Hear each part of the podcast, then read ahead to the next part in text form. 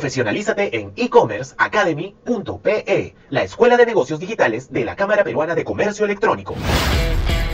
Bienvenidos a E-Commerce Top Voices, el podcast de entrevistas a las mentes más estratégicas del marketing digital y negocios en Internet.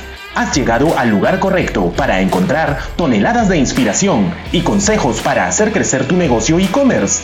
Abre tu mente, cuestiónalo todo y súbete a la ola digital. Con ustedes, su anfitrión, Helmut Cáceda. Hola amigos, ya estamos en nuestro primer bloque, el debate de la noche, para hablar sobre la importancia del e-commerce manager en el negocio online. Y para este segmento tenemos invitado a Eduardo Acuña, el CEO de Sammy Shop, y quería contarles que con un crecimiento de 400% en nuevas empresas que entraron al e-commerce este 2020, a un ritmo de 350 empresas mensuales, es natural que se incremente la demanda por profesionales que nos ayuden a hacer crecer nuestro negocio. Pero, y aquí va la primera pregunta, ¿cómo ha evolucionado el rol del e-commerce manager en los últimos cinco años? Es, este, es una evolución notable. Eh, hace algunos años, pues, ni siquiera existía el nombre o el, o el cargo en una empresa. Eh, yo me acuerdo haber escuchado a empresas que hablaban del patita del comercio electrónico, ¿no? O sea, tenían al patita de comercio electrónico, no había, no tenía título, era solo el patita. Entonces, eh, yo creo que el comercio electrónico ha pasado por tres etapas. Bueno, seguro son más, pero te voy a decir tres notables. La etapa uno, exploratoria, donde las empresas decían, bueno, hay que estar, por, hay que estar en Internet, ¿no? Porque en todo lado decía, si no estás en Internet vas a desaparecer.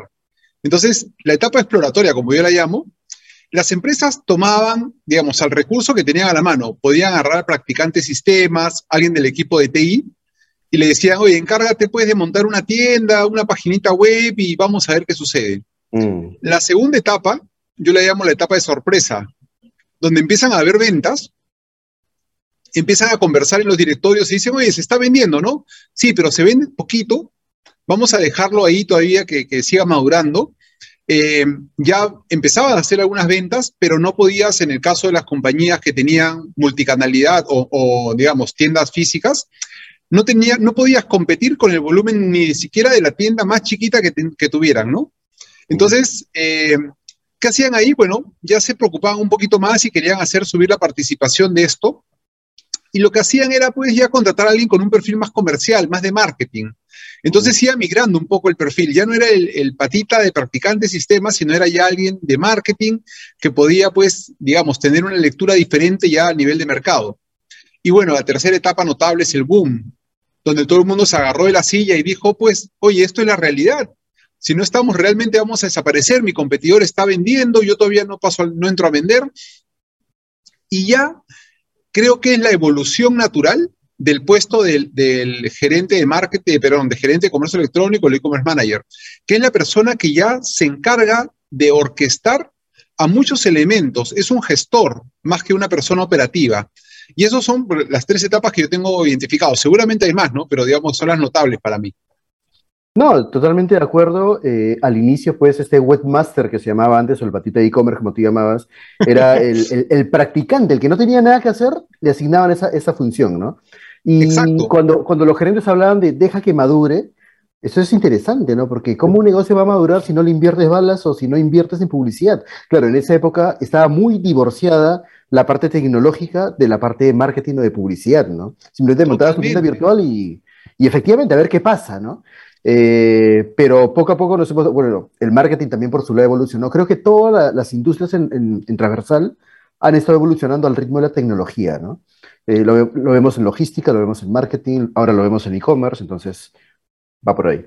Es correcto, y, sobre todo que hay mucho más acceso. Cuando yo comienzo en el comercio electrónico hace un montón de años, eh, no había el conocimiento, no había la suerte de tener un KPS que pudiera preparar o prepararte para los riesgos o retos que iban a venir de cara hacia el futuro, ¿no? Hoy día hacer comercio electrónico a nivel operativo es mucho más sencillo, pero a nivel competitivo es mucho más difícil. O sea, hoy día hay mucho más recursos para empezar a vender online, para aprender. Hay muchísimo contenido que te permite aprender casi el día a día. Sin embargo, eh, hoy día es mucho más complejo eh, poder eh, sobresalir vendiendo por Internet o vendiendo online. Es por eso que el rol del e-commerce manager es fundamental porque no se trata de alguien que sepa solamente un poquito de marketing o mucho de marketing digital. Se trata de una persona que tenga la posibilidad de tener una visibilidad o visión 360 del negocio, que pueda entender los procesos de logística, que pueda entender marketing, que pueda entender eh, analytics. No se trata solamente de, de plataforma, ¿no? Como hemos hablado muchas veces, Helmut. Sí, totalmente. Y eso es un poco el, triple perfil que tiene que tener este profesional, ¿no? La parte de negocios, la parte creativa también, porque hay que ser muy creativo en, este negocio, y la capacidad de analizar datos y encontrar insights o, esos comportamientos ocultos que nos hagan gatillar las ventas. Eso es bastante interesante. Ahora, no es lo mismo ser un e-commerce manager de una Coca-Cola o, o, ser e-commerce manager de tu propio emprendimiento que recién empieza, ¿no? En este caso, ¿cuáles serían las funciones del e-commerce manager para cada etapa, digamos, del, de, de Mauricio negocio? Tal cual como lo has dicho, eh, las habilidades son diferentes y las responsabilidades también. Si hablamos pues del jefe de e-commerce o el gerente de e-commerce de un proyecto de una transnacional, Obviamente esto está más en un gestor que articula al conjunto de profesionales multidisciplinarios, ¿no? El que va a ver con logística, el que va a ver con marketing, que va a ver con plataforma, en fin, con, con servicio al cliente. O sea, él gesta. En el caso de un gestor, o en este, de, perdón, de un jefe de comercio electrónico, e-commerce manager de una pequeña empresa, también es un gestor, pero con un poco más de componente operativo. ¿Qué significa? Que también se va a dedicar del día a día. Posiblemente él sea el que actualiza los banners, él sea el que va coordinando las, pautas digitales. En fin, hay, muchas variables que se puedan definir acá, ¿no? Y cuando eres el, el jefe de marketing o el jefe de comercio electrónico de tu propio emprendimiento, sin duda eres un todista, ¿no?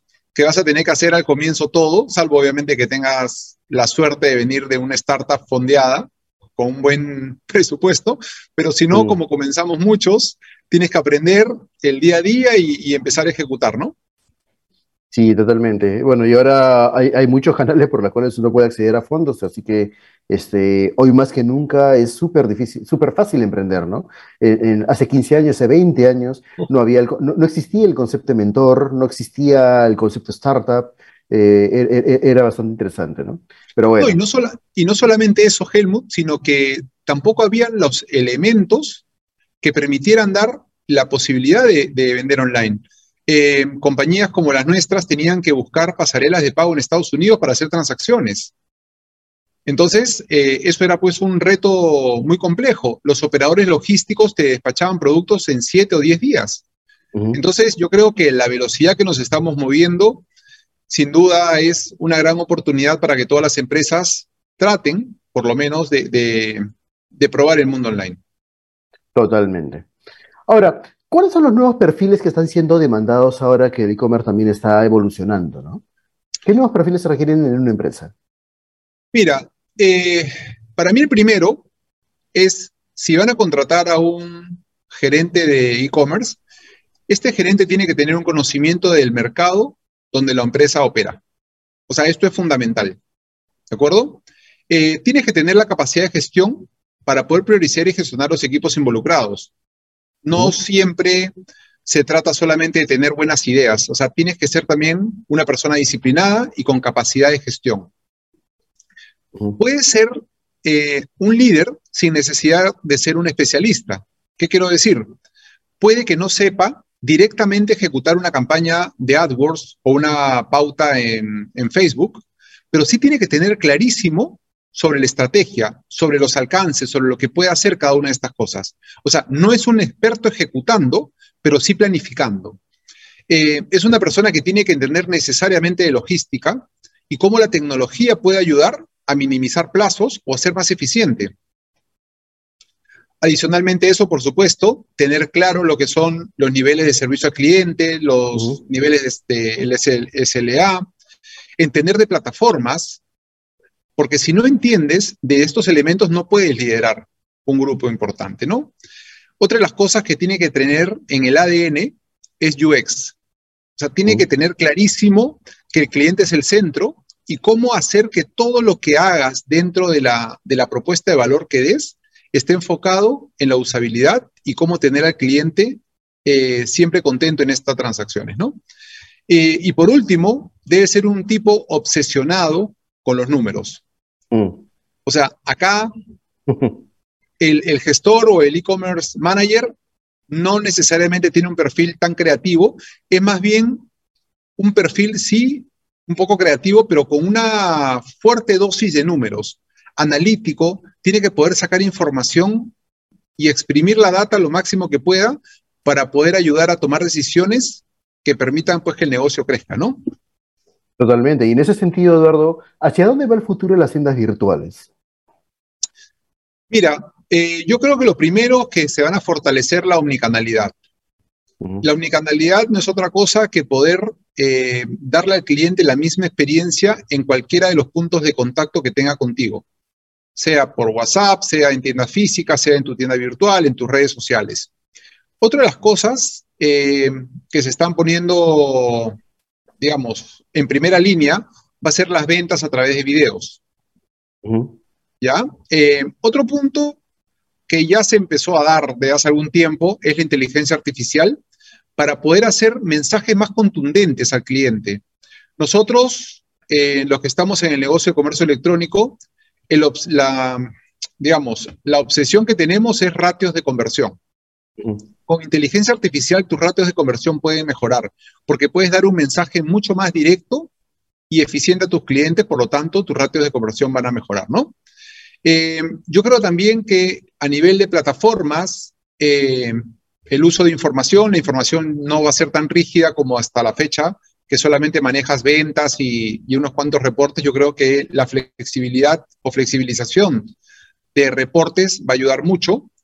Y otra de las cosas que ya está comenzando a, emerger dentro de esto es la compra a través de voz. Mm. Ya los usos de los asistentes virtuales actualmente son bastante potentes y yo creo que eso también va a escalar al comercio electrónico muy rápidamente. Buenísimo, definitivamente eh, Internet nos escucha, ¿no?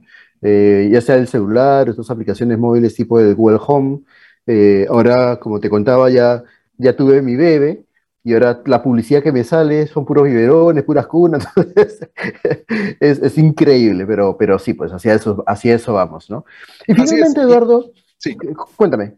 No, no, no, y eso te iba a decir, de cara a lo que estás diciendo, lo más probable es que entre un año y medio te estén llegando publicidades de, nidos.